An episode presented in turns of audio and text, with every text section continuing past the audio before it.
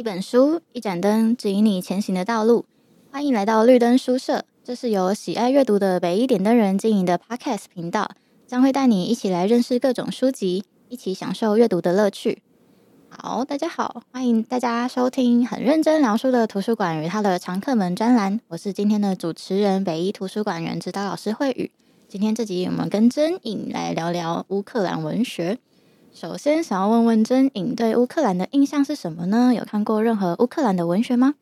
没有诶，在这次的乌俄战争之前，我其实对乌克兰的印象大概就是它在俄罗斯旁边，然后是一个国家而已。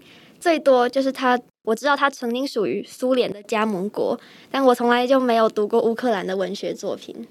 而且我回忆我以前的高中历史或地理，好像也没有对这个国家有太多的描述。对，主要都放在俄罗斯上。嗯，其实它附近的小国真的很少被琢磨。我对这个国家也非常的陌生，只是因为近期嘛发生了乌俄战争，所以才会开始想说对这个国家想要更多一点的了解，于是就去找出来看，然后就会发现，嗯，中文版的相关书籍真的是非常少。然后，但这本。就感觉哦，好像大家的评价都非常好，所以我就去找来看，想说哦，有企鹅这种可爱的生物，应该不会太无聊。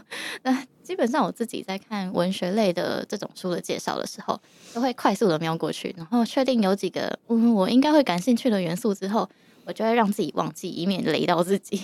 拿到书的时候，基本上我就会是一个完全然无知的状态，就是惊喜包的感觉。于是呢，这本书的阅读体验跟我预期的。完全不一样，它超展开。呃，总而言之呢，它就是一本有趣的书。那接下来就会谈到一些剧情。嗯、呃，介意的小伙伴呢，请看完书再回来听这集剩下的内容吧。嗯，好，故事是这样开始的：先是一颗石头落在了维克多脚边，离他不到一公尺。他回头看，只见两个蠢蛋对他冷笑。其中一人弯腰从龟裂的石子路上捡了另一颗石头。像玩滚石子游戏似的朝他抛来，维克多加快脚步，绕过街角，告诉自己千万不能用跑的。他回到住处的街上，抬头看了时钟，九点整。没有声音，也没有人追来。他走进公寓，心里已经不再害怕了。那些老百姓，他们付不起一般的娱乐了。生活那么无聊，他们只好开始丢石子。维克多打开厨房的灯，灯还没亮就熄了。他们把电停了，说断就断。黑暗中，他听见切尔米莎的脚步声，不疾不徐的。好了，这就是作者故事设定的你时代，就是那种大家很穷困的不安全的感觉。我觉得描写方式非常吸引人，非常有画面感，可以跟主角一起感觉到那种不安的感觉，共感性很强。而且在这样简短流畅的描述之后，听见企鹅米莎的脚步声，还不时不徐的，这就是米莎的初登场。这里真的是突兀的很可爱，我觉得很萌，让读者会很好奇接下来会发生什么事。说到这里呢，嗯，我想问问真颖，你想象中企鹅的脚步声可能是什么样子的呢？这真的是个很好的问题，我这其实没有完全，呃，我没有想过这件事情，嗯、而且在水族馆或是动物园都看过很多次企鹅，却没有真的听过企鹅的脚步声。不过我觉得。它跟鸭子的脚长得很像，应该就是那种啪嗒啪嗒的声音吧，像一个扑打在地板上的感觉。因为大部分见到企鹅都是很远很远，隔着一片玻璃，所以根本就听不到。这个是很引人遐想。嗯，好，那我要继续讲故事。米莎是一年前住进他家的，那时动物园正在分送动物，将饥肠辘辘的动物送给能喂饱他们的人。维克多去了动物园，回家时便多了一只国王企鹅。他前一周才被女友抛弃，觉得很寂寞。但企鹅米莎也有他自己的孤单，于是两个就这样互相寂寞着，感觉更像彼此依赖，而不是亲密的伙伴。好，这就是企鹅米莎与主角维克多相遇的开始。想问一下真莹，家里有没有宠物呢？嗯，有养过鱼，蛮多种鱼的。那你们跟宠物的关系是什么样子？嗯，当然不会说像维克多跟米莎的感情这么好。不过我以前有一只鱼叫做小红，它其实就是夜市捞过来的那种红色的小鱼。那、嗯、我很喜欢它，所以我每天都会关心它，看看它，跟它讲话。然后它陪伴我大概两年吧。后来它死掉的时候，我就真的很伤心。然后现在是有养孔雀鱼，不过我觉得我跟他们就没有真的很亲密的感觉，就主要是为他换水，没有办法像。呃，主角跟企鹅这样互相依赖。诶，所以从小到大，你们家很多的鱼，你只有为小红命名过吗？是的，我真的觉得命名就会发生就会有一样的变化，对，会有感情。真的，我们家其实也是养鱼，然后没有命名，所以就比较嗯，就是个家事的感觉。嗯，好，嗯。作者这样的叙述呢，让我感觉他们的关系更像是两个孤单的人，更像无言以对的情侣。拿企鹅当宠物这个设定，我觉得本身就很耐人寻味。毕竟想象中企鹅应该是不会主动向人撒娇的吧？虽然很多猫可能也不会主动向人类撒娇，但是人类通常还是去就是撸猫啊、吸猫啊，寻求慰藉。就是你可以强迫它，因为它很小只。但企鹅，嗯，我实在是很难想象那个画面。可以你觉得可以抱企鹅吗？我觉得是可以的耶，像是那种动物园的员工，有时候不是也会把企鹅这样抱起来吗？它感觉圆滚滚的，就一坨毛，又很好抱的感觉。好吧，我没有办法想。嗯，我们继续故事。好，嗯，维克多翻出一根蜡烛，点燃之后装进一只美乃滋空罐里，摆在桌上。微弱的烛光散发着无忧无虑的气氛，很有诗意。让他忍不住在昏暗中寻找纸和笔。他坐在桌前，对着纸和蜡烛，感觉白纸在求他写些什么。他要是诗人，此刻肯定文思泉涌。可惜不是，他只是一名困在新闻报道与粗糙散文之间的作家。短篇小说已经是他的极限，非常短的短篇小说，短到就算领了稿费也不足以过活。轰的一声枪响。维克多冲到窗边，脸贴着玻璃往外看，什么都没有。他回到桌前，刚才的枪声已经给了他一个灵感，不过就那么一页，没有再更多了。他刚为自己最新的短短篇小说画下可悲的句点，电就来了。天花板的灯泡刺得亮眼。维克多吹熄蜡烛，从冰箱拿了一条清水鱼，放进米莎碗里。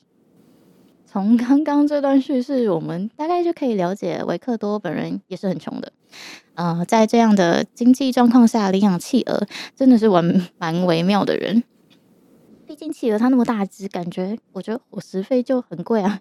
这个故事呃有枪声，然后主角是没有什么钱的作家，感觉让人有点意外，但又顺理成章的呃，反正后来有报社找上了主角写副文，而且觉得他写得很好。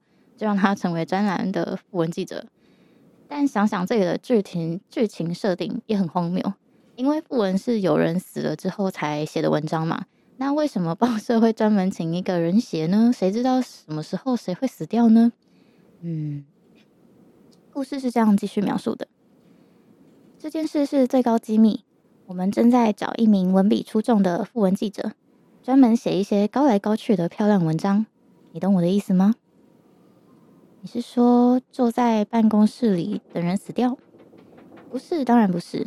你做的事比这个更有趣、更有责任多了。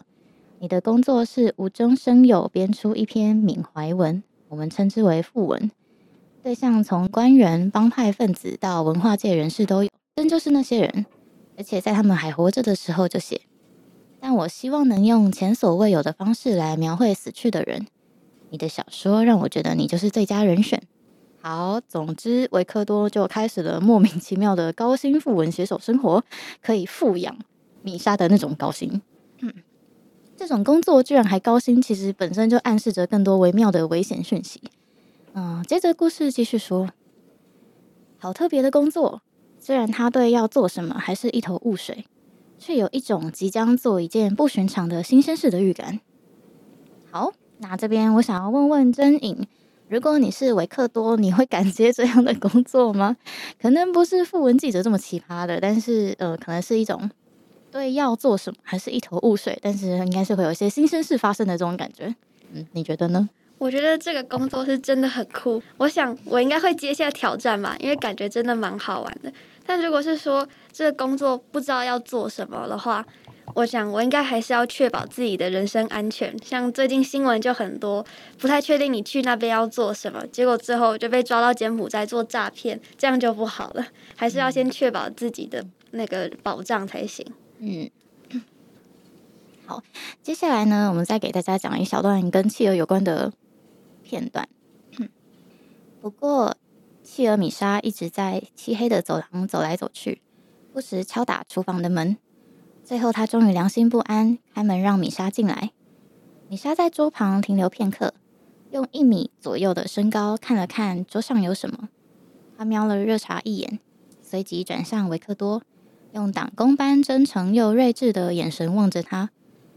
维克多觉得应该给米莎一点报偿。便走到浴室，打开冷水龙头。米莎一听见水流声，便摇摇摆摆跑进浴室。不等浴缸水满，就一个纵身翻了进去。好，我们再来一小段。呃，他拿了一条刚结冻的蝶鱼给米莎，帮他把浴缸注满。接着便回到厨房桌前，开始写客人订购的訃文。隔着厨房和浴室的迷你窗，他听见哗哗的泼水声。他一边写着缅怀稿，想到他的企鹅最爱干净的冰水，忍不住露出微笑。好，呃，大家应该可以感觉到，我个人就是冲着企鹅来看这本书的。呵呵呵，私心觉得本书最大的看点就是看他们如何荒谬的彼此陪伴。嗯、在黑色笔调中交织着一些米莎的起居生活，这就是反差萌啊！然后我要爆一点雷。嗯。后来呢？呃，报社不仅要求维克多写副文，还要求维克多带着米莎去参加王者的葬礼。因为企鹅的背是黑色的嘛，很像 穿着西黑西装的人。然后，嗯，我就觉得，呃，这个比喻真的是很妙。这是我觉得第一个雷，我就报到这边，留一点让大家自己品味故事的后期是什么发展。总之呢，整本的故事的主线就是维克多写副文的工作如何超展开，然后伴随着一些其他人物的出现，像是民兵的朋友与他的女儿，还有保姆以及企鹅学者等等。那这个笔调都是黑暗又有点温馨又有点冲突的美感，用幽默有创意的方式来书写这个时代。呃，虽然中文版最早的出版年是二零一五，但其实这本原著是作者在一九九六年就完成的作品。嗯，乌克兰是在一九九一年脱离苏联的，所以这个作品大概可以让大家感受一下那样的时代氛围。有兴趣的朋友们就自己再研究更多喽。那最后想要问问真颖，你会如何解读《企鹅的忧郁》这个书名呢？嗯，我想从字面上来看，当然就是因为在书的一开始就告诉大家，这只企鹅它有忧郁症。而且他的眼神总是充满着忧郁，因此叫企鹅的忧郁好像也蛮正常的。不过我觉得，其实整本书都笼罩在一种灰暗的色彩里面，忧郁的并不只是企鹅，包括主角、主角身边的人，甚至是一整个社会，都笼罩在一个阴暗的气氛之下。我想这也跟前面提到一九九一年脱离苏联这个时代有关系。嗯，虽然我对这个时代并不是很了解，不过从书中的描述也可以看到，人民的生活其实并不是非常的富裕，官员有的贪污腐败，有的就滥用权力，使得大家生活也都非常的不快乐。因此，我想企鹅的忧郁大概也指的是这一整个时代它灰暗的缩影吧。那我还蛮好奇，就是因为我们一开始可能都没看过乌克兰文学嘛。如果只是单看《企鹅的忧郁》这个书名的话，你预期它可能会是什么样的故事呢？因为我一开始看到书的介绍，说是一个孤独的男子跟他的企鹅，那当然就让我觉得应该是一个温馨的发展吧。可能是他们互相扶持长大，互相帮助彼此，然后遇到一些困难之后，就就回复他们温馨的生活。那感觉是日系小说的是吧？或是我之前看过一本叫《夏之门》的小说，也是。一个孤单的主角跟他的有一点人性化又不会讲话的那种猫咪，嗯嗯，我本来预期可能是会很类似的风格，没想到差的蛮多的。它的黑色幽默的成分真的非常高，是蛮有趣的。另外，我也想问问珍妮，如果想要了解某个国家的文学，你有没有推荐的呢？虽然呃一本书可能无法代表一个国家，但其实确实可以看见一些风格或是一个时期啊，一些文化背景。你有没有类似的阅读体验呢？嗯，我觉得我会非常推荐雨果的《悲惨世界》。首先是它本身就非常好看，那推荐大家一定要去看。再来是因为。嗯，你读完《悲惨世界》之后，会对法国从一七八九年的法国大革命到一八三二年六月香槟中间的历史和文化非常了解。然后读历史的话，看到这一段也会有一种啊似曾相识的感觉。然后包括他们法国大革命之后短暂而混乱的共和时期，然后之后拿破仑的崛起跟衰落，波旁王朝复辟之后被推翻，然后路易路易菲利普的七月王朝等等。而且，因为雨果的写作风格非常喜欢把细节都写得清清楚楚，在交代剧情发展之前，他一定要先把各种背景都告诉你。比如说，他为了让一个人物出场，他先花了几十页写滑铁卢战争，而且这个人物其实出场一下下就，嗯，这个就不爆雷了。然后，他也常常特别独立一个章节，花好几十页来介绍或是说炫耀他拥有的知识。比如说，关于巴黎下水道的历史跟建立的方式，街道上的孤儿、波拿巴分子，就是拿破仑支持者，他们的政治理念，或是七月王朝的路易菲利普他执政的优缺点等等，可以看出雨果这个人非常博学多闻，而且非常喜欢告诉你他很博学多闻，所以读完之后会真的对这一段时间的法国非常了解，包括嗯、呃、像十七、十八世纪的巴黎风貌。人民的信仰、生活、政治理念等等。不过他有时候不好好写剧情，断在一个让人很心急的地方，跑来扯一些有的没有的，真的是很讨厌啊。真的。那哎、欸，我还蛮好奇，如果是有外国朋友想要用台湾文学来了解台湾，你会推荐什么样的书吗？嗯，如果那个外国朋友刚好是同志的话，那我一定要推荐给他看《孽子》这本书，哦、因为我觉得。